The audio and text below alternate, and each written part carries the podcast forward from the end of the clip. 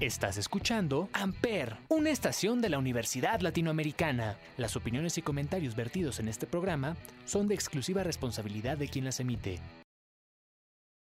Amper Radio presenta.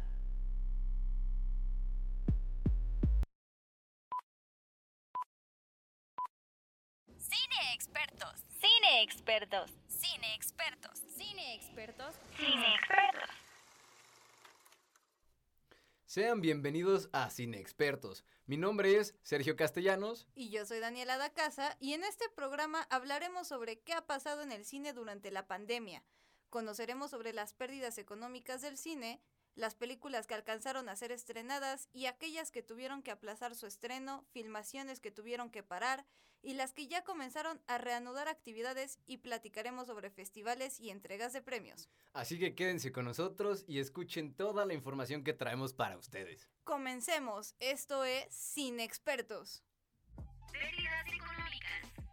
Considero primordial contextualizar el panorama actual que atraviesa la industria del cine y qué mejor tema para comenzar que hablando de las pérdidas económicas que han afectado a muchos sectores. Sin embargo, el cine también fue sumamente afectado. El cine es una de las industrias que más empleos genera y evidentemente gracias a que la mayor parte del mundo entró en cuarentena, esta gran industria tuvo que parar. Si comparamos los ingresos del año pasado con los de este, se estima que la industria cinematográfica ha perdido alrededor del 70% de ingresos y para finales del 2020 se estima que las pérdidas sean entre 22 y 31 millones de dólares. Pues cómo no, si la verdad es que todos estábamos acostumbrados a ir casi cada fin de semana al cine. Pero bueno, la inactividad de las salas durante estos cuatro meses ha implicado pérdidas y desde que reabrieron las puertas de los cines con limitación de aforo a un tercio, los expertos han cifrado las pérdidas en 31 millones de dólares o más. Además, los expertos apuntan que incluso si los cines presentan un plan de recuperación económica, las cifras a finales del 2020 seguirán siendo un 58% más bajas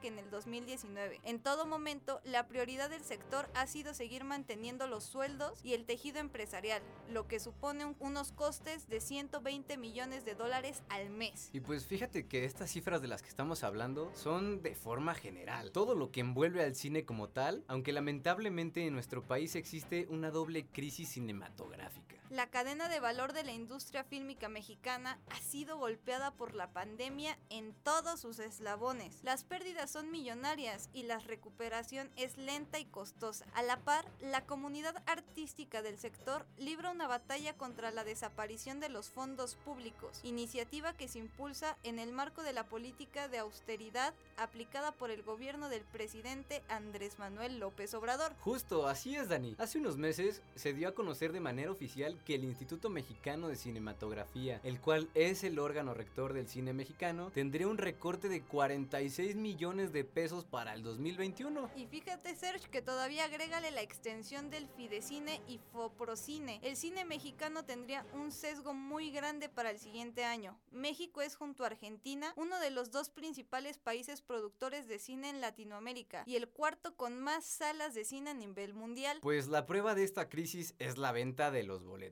Antes de la pandemia, los cines vendían 4.5 millones de boletos en un fin de semana promedio, algo que era pues bastante común. Sin embargo, entre el 25 de marzo y el 29 de noviembre se vendieron en México 10.5 millones de boletos, cuando el mismo periodo del año pasado fueron 261.5 millones, informó la Cámara Nacional de la Industria Cinematográfica. No, pues sí, sí, sí redujo bastante esto de los ingresos. Pero bueno, los cines han tratado de resistir este mal momento y justamente hace unos días las salas de cine dieron a conocer la iniciativa Mi Sala, que pertenece a Cinemex, que busca reactivar sus salas rentándolas para hacer funciones privadas. Este concepto aplica para salas premium y tradicionales. Imagínate que aquí podrás crear un torneo de videojuegos con tus amigos o ver un partido de la NFL. ¿En serio? Los cines andan buscando maneras de sobrellevar esta situación. Imagínate, en pleno pico de la pandemia tenían servicio de delivery. Es decir, podías pedir tu combo de nachos y hot dogs y te lo llevaban hasta tu casa. ¿Acaso no midieron el peligro que corrían sus trabajadores al dar servicio, aunque haya sido por delivery? La verdad es que para mí eso no estuvo muy bien porque un empleado contagiado bien pudo haber contagiado a todos sus compañeros, hasta incluso los alimentos. A mí me agrada más la idea de ir a jugar videojuegos en la sala de cine, eso sí sería una experiencia única.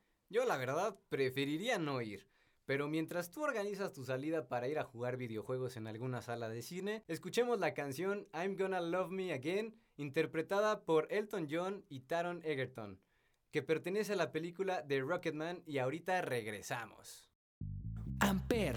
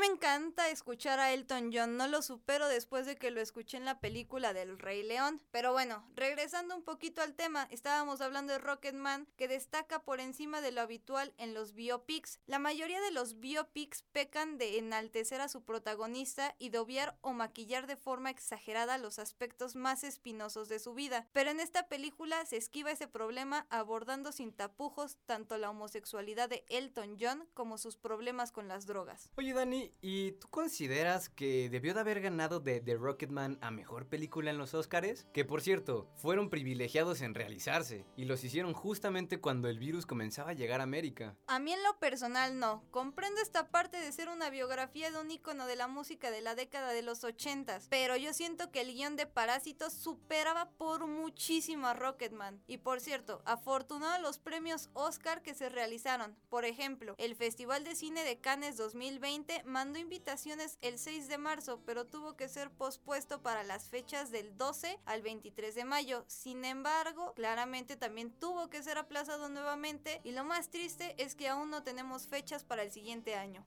Pues muchos estaban casi seguros de que los premios de Cannes sí se harían, a pesar de las circunstancias. Por ahí leí algunas noticias que aseguraban su realización, los organizadores argumentaban que tendrían todas las medidas de seguridad, pero seamos realistas, nadie te garantiza que todos van a estar en buen estado de salud. Eso sí, en contraste tenemos el Festival Internacional de Cine de Morelia, que sí se llevó a cabo. Fue el 28 de octubre al 1 de noviembre. Claro que con todas las medidas necesarias. Incluso cerraron algunas calles con días de antelación para evitar la circulación y que se propague algún contagio. Los que pudieron estar presentes en el festival deberían estar agradecidos con el de arriba porque algunos se quedaron con las ganas de estar en un evento así.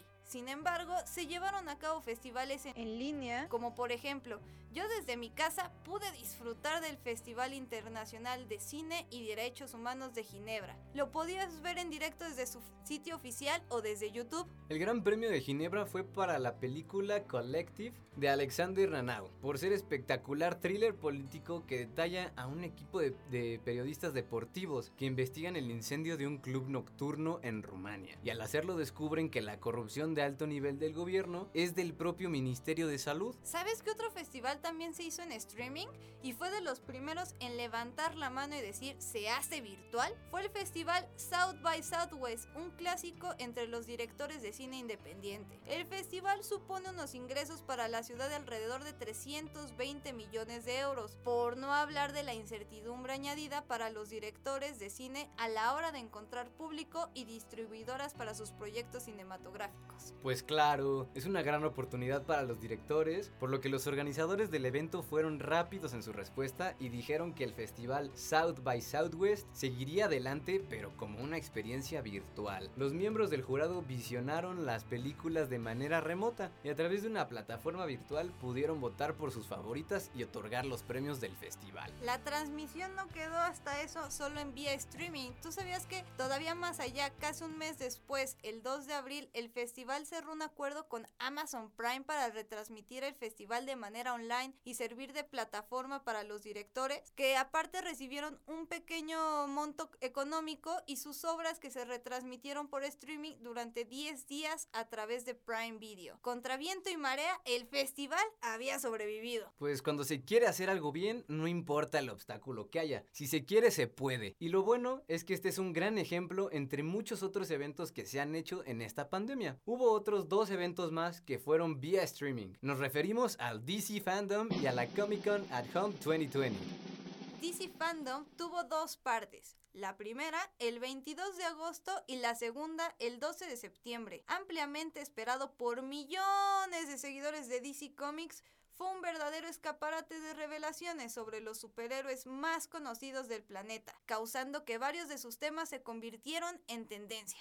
Pues hubo revelaciones tales como el Escuadrón Suicida, que en el marco de DC Fandom se reveló un sneak peek que nos dejó ver algunas tomas del rodaje y entre otras ya producidas y entrevistas con el cast y el crew de la película. La película de The Batman tuvo su primer tráiler de esta nueva adaptación del Caballero de la Noche, con Robert Pattinson, en la piel de Bruce Wayne y bajo la dirección de Matt Reeves. Fue sin lugar a dudas uno de los bombazos del evento online. Y por último, pero no menos importante, Justice League, de Snyder Este era junto con The Batman uno de los más esperados para la DC fandom. Por fin se apreció un tráiler amplio del film concebido por Zack Snyder y que será estrenado en algún momento del próximo año a través de HBO Max. La DC Fandom trajo consigo también muchísimas sorpresas, pero también la Comic Con at Home 2020 hizo anuncios trascendentes. Esta vez fue hecha de forma atípica, ya que tuvo que ser virtual en los días del 22 al 26 de julio. Arrancamos con uno de los grandes reclamos del catálogo de Amazon Prime Video, la adaptación en forma de serie del salvaje cómic de Garth Ennis, The Boys, capitaneada por Seth Rogen y Ivan Goldberg. The Voice tuvo su estreno el día 4 de septiembre y eso no es todo. Durante la Comic Con 2020 se anunció que habría una tercera temporada. Si ustedes son fan de esta serie, tengan por seguro que habrá continuidad. Pasando con los superhéroes, la Casa de las Ideas y Hulu han presentado en esta Comic Con at Home el tráiler de Hellstrom, una nueva serie de televisión protagonizada por Tom Austin y Sidney Lemon. El dúo de intérpretes dará vida a Damon y Anna Hellstrom, los hijos de un asesino en serie que se valen de sus habilidades especiales para rastrear y cazar demonios. Suena muy interesante, ¿no, Serge? Pues fíjate que además estuvo en el panel de la película The New Mutants, que se especulaba que podría debutar en la plataforma de Disney Plus, pero fue estrenada hace unos meses en los cines. Cabe destacar que esta película ha sido aplazada desde el 2018, pero tuvieron que reeditar algunas partes del filme. Y justamente en esta cinta de, The New Mutants vemos a la actriz Anya Taylor Joy, quien hace un mes estrenó en Netflix la serie Gambito de Dama, un año bastante exitoso para Anya. Pues hablando de artistas exitosos en este año, la cantante y compositora estadounidense Billie Eilish se encargó de componer y producir junto a su hermano Phineas la canción principal homónima al largometraje No Time to Die de la cinta de James Bond, película de la cual hablaremos en unos instantes por su aplazamiento para el 2021. Escuchamos No Time to Die de Billie Eilish aquí en Cine Expertos.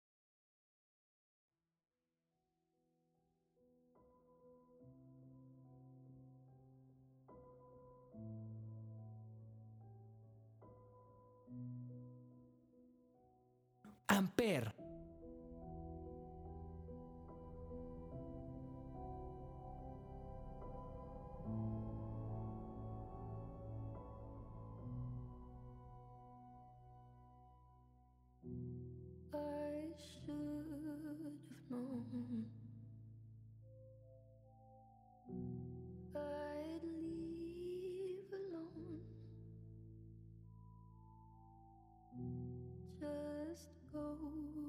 Show that the blood you bleed is just the blood you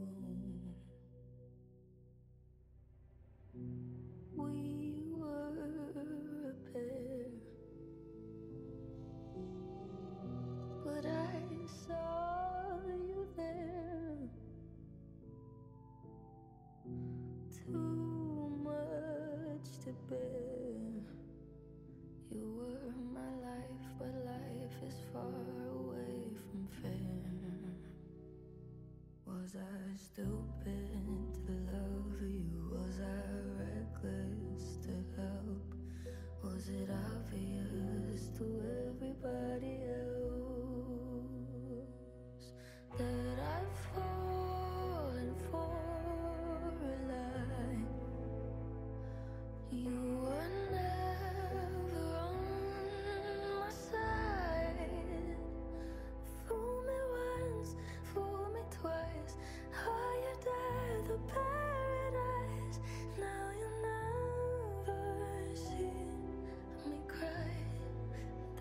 just no time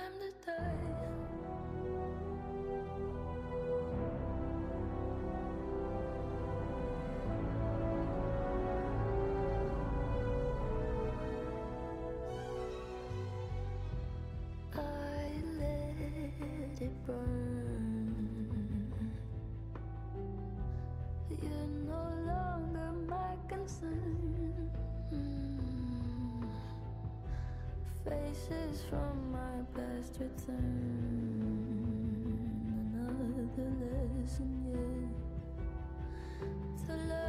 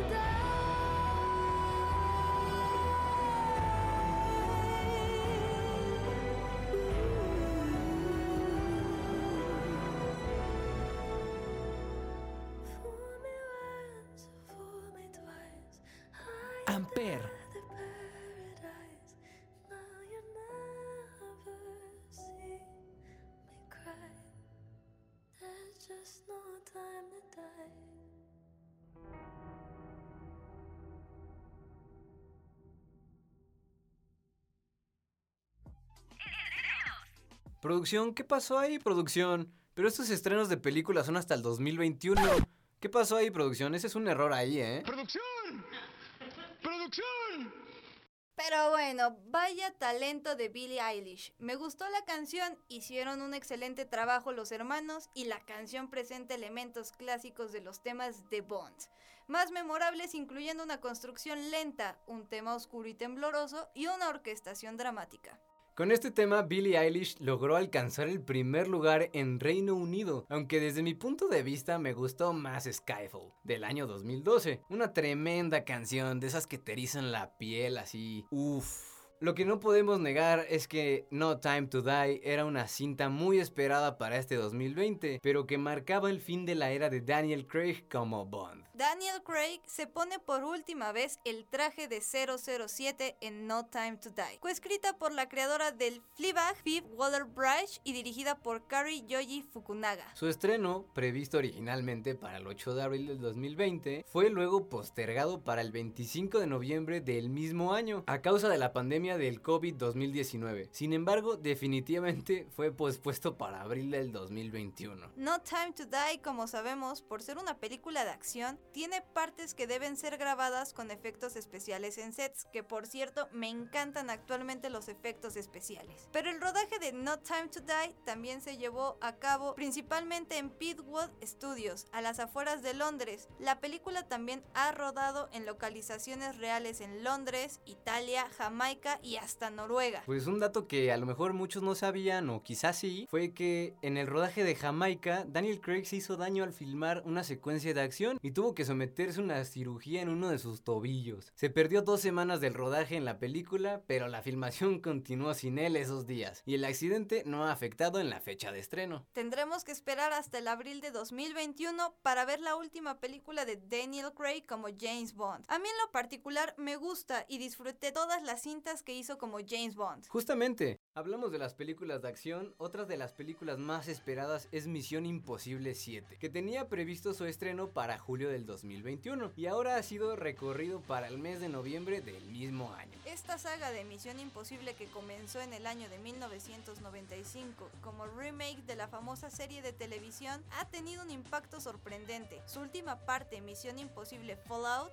es la más taquillera de todas las fechas, con 800 millones de dólares en todo el mundo, y fue ampliamente aplaudida por la crítica especializada como una de las mejores cintas de acción de los últimos años. Así, la saga está más viva que nunca y nos esperan dos nuevas entregas de infarto. Esta entrega, Misión Imposible 7, será la primera de las dos partes que formará junto con Misión Imposible 8, que iba a llegar a nuestros cines en agosto del 2022, aunque esta fecha también se ha visto retrasado unos meses hasta el 4 de noviembre del 2022. Christopher McQuarrie, que tomó las riendas de la saga desde la quinta entrega, Misión Imposible Nación Secreta, será el encargado de dirigir Misión Imposible 7, que contará con guion del propio McQuarrie. ¿Tú sabías que Christopher McQuarrie quiso ser director de la película de Superman? No, Dani, no sabía, pero cuéntanos más de lo que sucedió. Por lo que yo me enteré, Christopher McQuarrie tuvo interés durante un tiempo en Superman, hasta el punto de pensar en una posible película de Kryptoniano. El director ya ha desmentido en el pasado que el estudio le propusiese dirigir cualquier película de Superman, o que él llegase a rechazar alguna oferta para una cinta de DC. Pero sí sabemos que ocurrió al revés, es decir, que él y el actor Henry Cavill hicieron una propuesta a Warner Bros. No hay realmente muchos detalles sobre la propuesta y aún menos qué pasó durante esas conversaciones. Wow, qué mala suerte. Warner se perdió de una buena propuesta. Seguramente Christopher hubiese hecho algo distinto con el mundo de Superman. A mí en lo personal me gustan mucho las películas de superhéroes, por eso estaba esperando el estreno de Wonder Woman 1984, donde Gal Gadot vuelve a ponerse el traje de heroína en esta versión de Wonder Woman ambientada en los 80. La expectativa por la secuela Wonder Woman 1984 es alta. Su anterior entrega Wonder Woman, película estrenada en 2017, recaudó 821.8 millones de dólares a nivel mundial, superando en taquilla a todos los anteriores filmes del llamado universo cinematográfico DC. La pandemia provocó el retraso del estreno de Wonder Woman 1984, previsto originalmente para el 5 de junio del 2020, luego postergado para el 14 de agosto del 2020, después fijado para el 2 de octubre del 2020 y finalmente establecido para el 25 de diciembre del 2020 lo que hace que Wonder Woman 1984 sea la única película de la historia reciente de Hollywood que ha tenido seis fechas de estreno diferentes. Yo nomino a Wonder Woman 1984 para los récords Guinness como la película que ha tenido más fechas de estreno, ¿no crees? Sí, yo creo que sí, es fácil. Pero en Wonder Woman 1984 se repite la dupla de Jenkins como directora y Gal Gadot como protagonista. En el papel de Diana Prince, Mujer Maravilla, su guion fue escrito por Jenkins junto a Geoff Jones y David Callahan. La realizadora reveló en enero de 2019 a la revista Vanity Fair que Wonder Woman 1984 forma parte de una trilogía, así que la trama de la secuela añade elementos a una historia mayor que tendrá una culminación en el tercer film. Ahorita está mucho de moda que las marcas hagan alianzas entre ellas, como las películas, y Wonder Woman no fue la excepción. Para ti, Dani, que te encantan los superhéroes, probablemente este te guste. Debido a que la película se desarrolla en la década de los 80, Reebok hizo una alianza con el filme para desarrollar una colección de tenis deportivos inspirada en Wonder Woman 1984 y con un espíritu ochentero. Así que si a ustedes les gustan los tenis y también Wonder Woman, esta opción es totalmente para ustedes. Ay, muchas gracias Sergio, lo tendré muy en mente, comprarme esos tenis ochenteros de Wonder Woman para lucir bella, superpoderosa.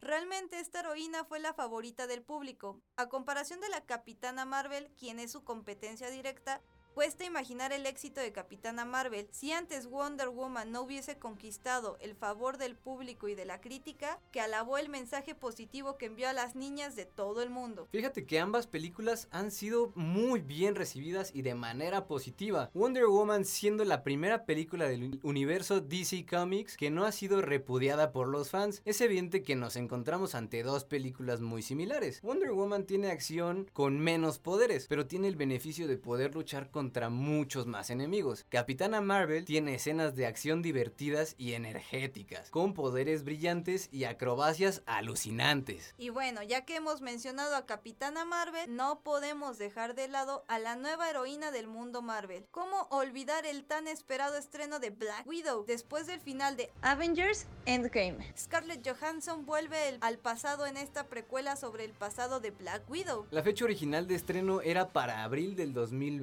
2020. Fue pospuesta para el 6 de noviembre de este mismo año, pero dijo Disney que siempre no, que será hasta el 7 de mayo del 2021. Oye, como que todas las películas se están alargando, ¿no? Pero bueno, a diferencia de Capitana Marvel, parece que Black Widow tiene suficiente acción y el poder femenino dará en el clavo con su representación en la pantalla grande. Las primeras reacciones al tráiler que fue estrenado el año pasado aseguraban que sería superior a la Capitana Marvel y sin feminismo forzado. Black Widow se ha movido con mucha discreción y como dices, solamente existe un tráiler oficial. Y la información que se tiene es muy escasa, pero esto no ha sido impedimento para que los fans comiencen a especular sobre el éxito de la película. Tal vez para principios del siguiente año comience con la publicidad y nos den más detalles de esta película, que muchos ya queremos ver. Una de las consecuencias de este cambio de fechas en Black Widow repercute directamente a la película Eternals, también del mundo de Marvel, aunque al igual que Black Widow la información no es demasiada. Su estreno estaba previsto para el 12 de febrero de 2021, pero Disney confirmó su estreno para el 5 de noviembre del 2021. Por el momento, ningún otro de sus títulos recibirá el trato de Mulan y se estrenará directamente en su servicio de streaming, Disney Plus. ¿Tú pudiste ver Mulan, aunque sea en una película No, la verdad es que no me dio la oportunidad, mi buen Serge, estoy esperando verla. Dado que Mulan era sumamente esperada. Desde noviembre de 2019 comenzaron a circular los pósters oficiales de la cinta, así como los primeros trailers de esta. A pesar de haber tenido muchos cambios, como que no todas las canciones van a estar, algunas fueron eliminadas, y además de que no va a aparecer uno de los personajes que más hemos querido y apreciado en esta película, que es Mushu. Pero bueno, los fans decidieron darle una oportunidad. Todos queríamos verla y justo cuando llegaba su estreno a las salas de cine, tuvo que ser suspendida por la pandemia. Tenido modificaciones en su fecha de estreno. Su estreno fue postergado primero hasta el 24 de julio debido a la pandemia de COVID-19, luego fue retrasado por segunda vez al 21 de agosto y finalmente se emitirá directamente en Disney Plus el 4 de septiembre del 2020. Ojo, esta fecha es para Estados Unidos. Y yo estaba revisando que en la plataforma de Disney Plus, que apenas acaba de llegar a los países de Latinoamérica, se estrenará el 4 de diciembre de 2020. Faltan unos días para que los mexicanos podamos ver Mulan, pero bueno, va a poder ser vista en todo su esplendor. El 11 de diciembre llegará a los cines en China, lo cual pues no lo veo conveniente, pero bueno, ¿quiénes somos nosotros para juzgar, no? Otro claro ejemplo de los aplazamientos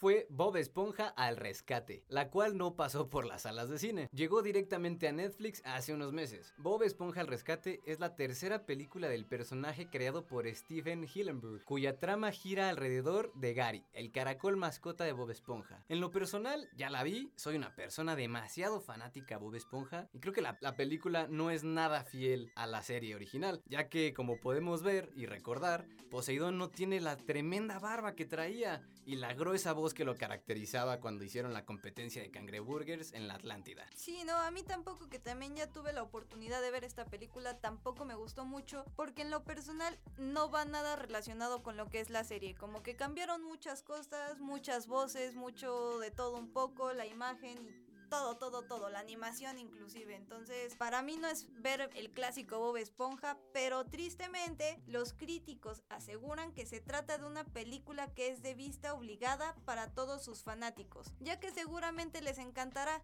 Las reseñas positivas argumentan que esta nueva aventura es entretenida y muy disfrutable tanto para el público infantil como para los adultos. Ya dependerá de cada quien. Sí, yo creo que ya la opinión es propia, ¿no? También este filme logra resaltar el valor de la amistad y el trabajo en equipo, algo que es bastante importante en este año. De alguna manera puede ser educativa para el público infantil. Pero bueno, no, cabe duda que todas las producciones de cine se vieron detenidas, pero yo ya quiero pasar al tema más importante y más esperado por todos. ¿Qué pasó con las películas de terror? ¿Tú sabes qué películas se retrasaron? Sí, mira, en mayo del 2020 se estrenaría la película Spiral, protagonizada por Chris Rock. Su estreno era originalmente en mayo del 2020, pero ahora su nueva fecha es el 21 de mayo del 2021. Y para los que no sepan, Spiral es el spin-off de la saga de Jigsaw. Es una reinvención en la franquicia. Se iba a llamar The Organ Donor, pero a principios de 2020 se confirmó que sería un spin-off de Saw, con Rock al frente que llevaría por nombre Spiral from the Book of Saw. También está en la lista la película Last Night in Soho, protagonizada por Anya Taylor-Joy, de quien hablamos hace un rato por su serie Gambito de Dama en Netflix. Una de las sinopsis divulgadas hasta ahora anticipa que Last Night in Soho contará la historia de una joven aficionada a la moda que por azares del destino logra viajar en el tiempo hasta la década de los 60.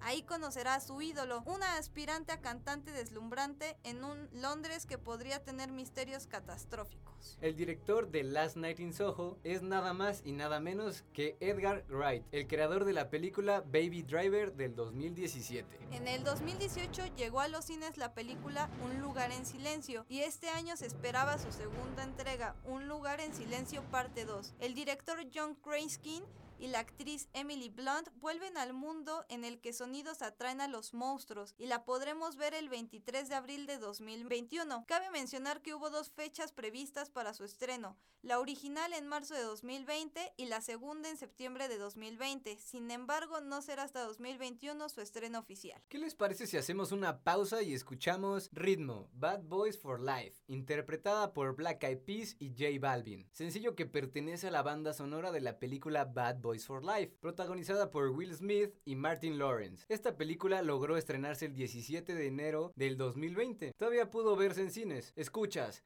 Ritmo, Bad Boys for Life de Black Eyed Peas y J Balvin aquí en Cine Expertos.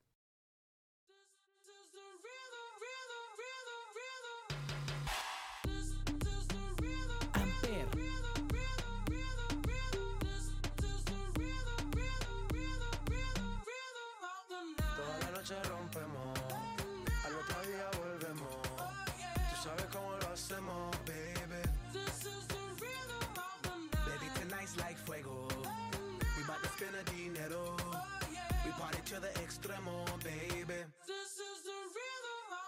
Toda la noche rompemos, al otro día volvemos. Tú sabes cómo lo hacemos, baby. Baby, tonight's like fuego. We bout to spend a dinero. We party to the extremo, extremo, extremo, extremo, extremo. Ritmo.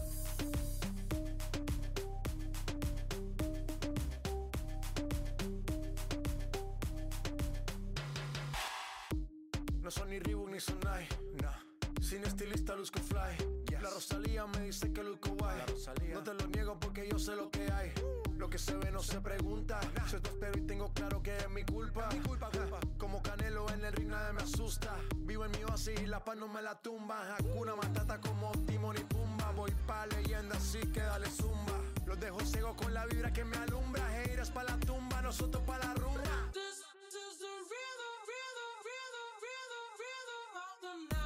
Noche rompemos, al otro día volvemos. Tú sabes cómo lo hacemos, baby. Baby, tonight's like fuego. We bout to spend a dinero. We party to the extremo, baby.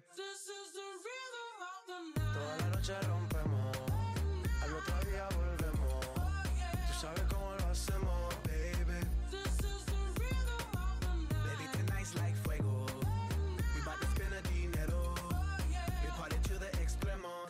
extremo, extremo, extremo. Ritmo.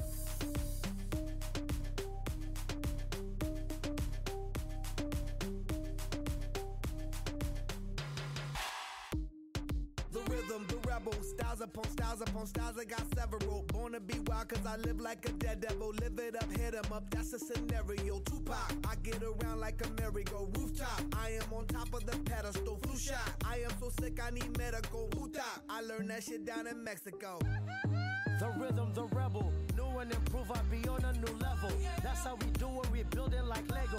Feel on a fire, you're dealing with fuego. Can't stop, I am addicted, I never quit. Won't stop, don't need to speak to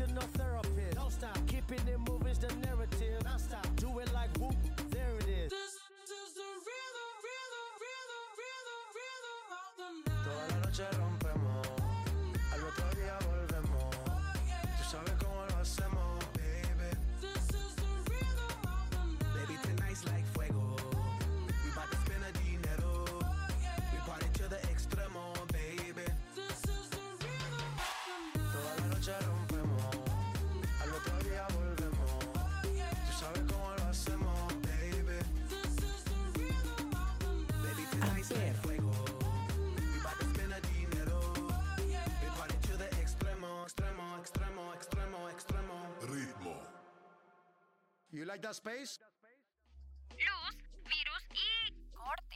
Y regresamos. Esta pandemia nos pegó muy duro a todos, ¿no crees, Serech? Sí, nos, nos dio a todos en, en la Mauser, como diría un buen chavo ruco. Todo se paralizó, las escuelas, los trabajos, fiestas y lo más doloroso, viajes. Fue un cambio total e inesperado. Cuando comenzó el coronavirus, dudo mucho que alguien se hubiese imaginado algo como esto que estamos viviendo. Oye, pero ¿te imaginas qué habría pasado con las producciones que estaban filmando en el momento que se desató la pandemia? Es bastante interesante, ¿sabes? Porque si hubo películas que definitivamente tuvieron que detener sus grabaciones. El primer caso es la película Misión Imposible 7. Se encontraron en plena filmación cuando inició la pandemia. Y por esta razón es que ha sido aplazado su estreno hasta el próximo año. Obviamente no podían continuar con el rodaje bajo esas condiciones. Pero mira, la buena noticia es que hace unos meses reanudaron el rodaje e incluso el propio Tom Cruise reveló videos a través de su cuenta de Twitter donde se le ve haciendo escenas de acción. Así que no se lo pierdan porque próximamente tendremos en los cines Misión Imposible 7. De igual manera, la producción de Jurassic World Dominion, su rodaje se vio interrumpido por la pandemia. Su estreno estaba previsto para junio del 2021. Sin embargo, con esta pausa repentina se prolongó sus exposiciones en cines hasta el año 2022. Aún no hay fecha exacta, lamentablemente. Mientras tanto, en Amazon Prime se estrenó la segunda parte de Borat y justamente estaban por finalizar el rodaje cuando inició el confinamiento. El personaje de Borat se ve obligado a refugiarse en una cabaña con personas que no conoce a causa del aislamiento e incluso así terminaron de grabarla y hasta se muestran las escenas de las protestas por el confinamiento en Estados Unidos. En los preparativos para filmar la cinta biográfica sobre Elvis Presley quedaron pausados después de que uno de sus protagonistas, Tom Hanks, haya dado positivo para el coronavirus en Australia. También su esposa dio positivo lamentablemente. Eso de Tom Hanks fue bastante sonado. Se le dio mucha cobertura en los medios y sus amigos del medio le mandaron mensajes de solidaridad. Otro caso de las películas que se detuvieron fue Competencia Final, protagonizada por Antonio Banderas y Penélope Cruz. El rodaje iba por la mitad cuando la pandemia se agravó en España, la detuvieron y hasta septiembre volvieron a retomarlo.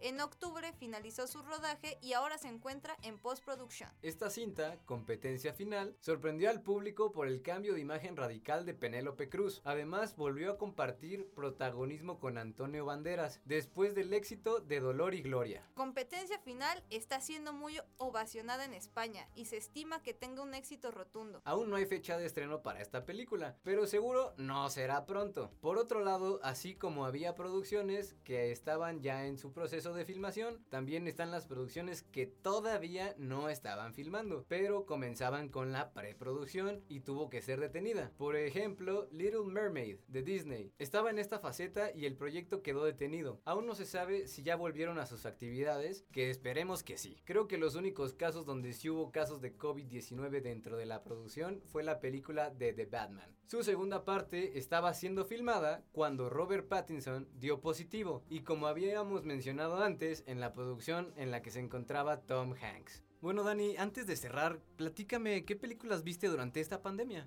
Pues bueno, así que digas tú películas, películas no he visto mucho, he visto más series, pero les puedo comentar que como ya dijimos antes, vi la película de Bob Esponja. En lo personal no fue la mejor. Ahorita estoy viendo mucho anime para todos los fanáticos. One Piece y Naruto ha sido lo mejor de esta pandemia. Ha sido lo que me ha vuelto más tranquila y que no me vuelva loca porque pues tiene 900 capítulos, entonces paso el día. ¿Tú qué onda? ¿Qué has hecho? ¿Qué has visto? Pues yo también, al igual que tú, vi Bob Esponja, igual concuerdo que no, no es mi favorita, no soy fanático de esa película. Pero fíjate, una de las que platicamos durante el programa es la de Misión Imposible. Vi la primera de todas y la verdad es que me impresionó un montón la tecnología que manejaban en ese año. O sea, imagínate estar en esa época y tener esas supercomputadoras y nombres de agentes dobles y una agencia en la que hay cosas guardadas bajo llaves y candados. Es impresionante, ¿no lo crees? Sí, la verdad es que sí. Y bueno, ahorita que estamos hablando de películas de acción, ¿tú qué piensas acerca de los efectos especiales? ¿Cómo sientes que han evolucionado? Pues mira, si lo comparamos con Misión Imposible que tiene prácticamente 20 años, pues los efectos si los vemos a pleno 2020, vamos a decir que están bien piñatas. y se ve, se ve que están bien piñatas y muchos podrán estar en acuerdo o desacuerdo conmigo, pero para esa época eran lo mejor del mundo y en esta época no lo son. Pero los actuales vaya que me sorprenden cada día más. Sí, ¿no? Con esto de que cada día entramos como a nuevas tecnologías, nuevos mundos, ya está el 4D, el 3D, el 2D, este, ya tenemos de todo un poco, o sea, ya tenemos este, los lentes de experiencia virtual para que puedas sentir lo que está pasando, o sea, ya cada vez está em- evolucionando el mundo. Así es, Dani, y el mundo del cine evoluciona muy rápido. Pero ya que mencionamos lo de las películas aplazadas de este 2020 y escuchamos la canción principal de No Time to Die, ¿por qué no escuchamos Writings on the Wall, que pertenece a la cinta de James Bond Spectre del año 2015? Sirve que la audiencia compara entre la nueva y la pasada. Vamos a escuchar Writings on the Wall de Sam Smith. La escuchas aquí en Cine Expertos.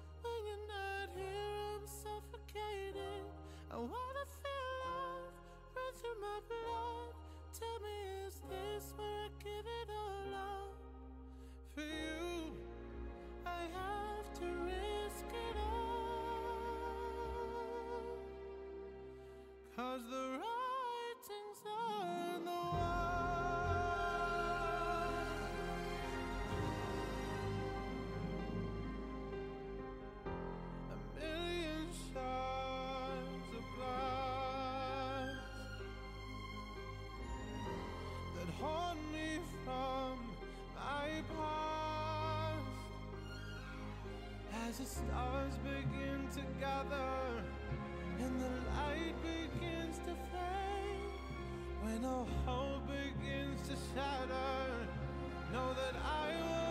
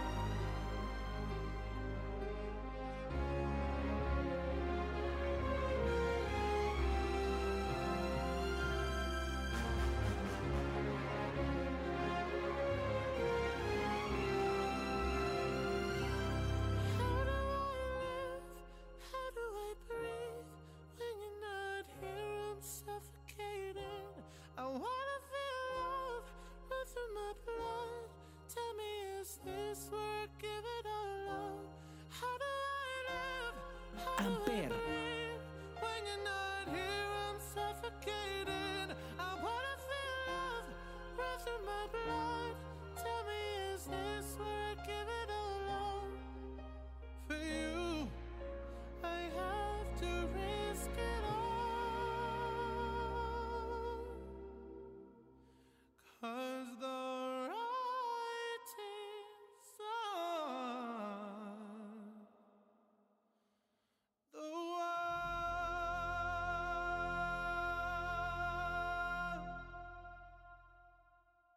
No cabe duda que esta pandemia cambió radicalmente la vida de todos y todos los aspectos. Esperamos que para el 2021 sea un mejor año y que todo mejore, por favor. Sí, y sobre todo tener salud para poder ver las películas que nos faltaron ver este año, porque es mucha inversión de tiempo, dinero y esfuerzo que merecen ser reconocidas. Estamos llegando al cierre de este programa y ha sido muy entretenido y lleno de aprendizaje. Fue un programa distinto donde nos centramos en las consecuencias que ha traído el COVID-19 en la industria del cine y supongo algunos desconocían de la información que hemos dado. Esperemos que haya sido de su agrado y que por supuesto hayan anotado las próximas fechas de estreno. Dani, ha sido un gustazo compartir contigo este programa. Esperemos que haya sido enriquecedor para todos ustedes. Si les gustó el programa, no olviden seguirnos en nuestras redes sociales. En Instagram nos encuentran como arroba guion bajo checo 52. arroba daninani19 y gracias por escucharnos en otro programa más de Sin Expertos. Yo soy Daniela da Casa. Y yo Sergio Castellanos y esto fue Sin Expertos. I want you. It's not a secret I try to hide. I know you want me. So don't keep saying our hands are tied. You claim it's not in the cards, fate is pulling you miles away and out of reach from me. But you're here in my heart, so who can stop me if I decide that you're my destiny? What if we rewrite the stars?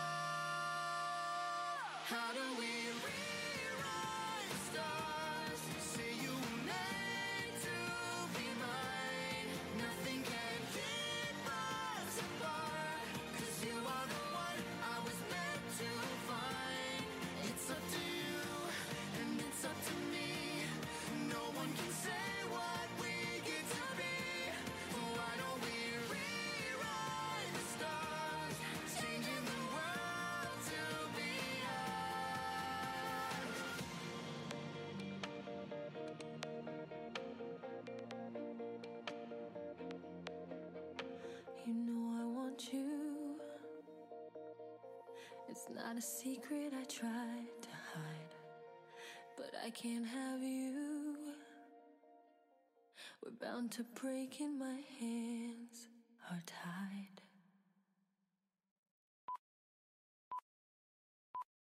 Cine expertos. Cine expertos. Cine expertos. Cine expertos. Cine expertos. Amper Radio presentó.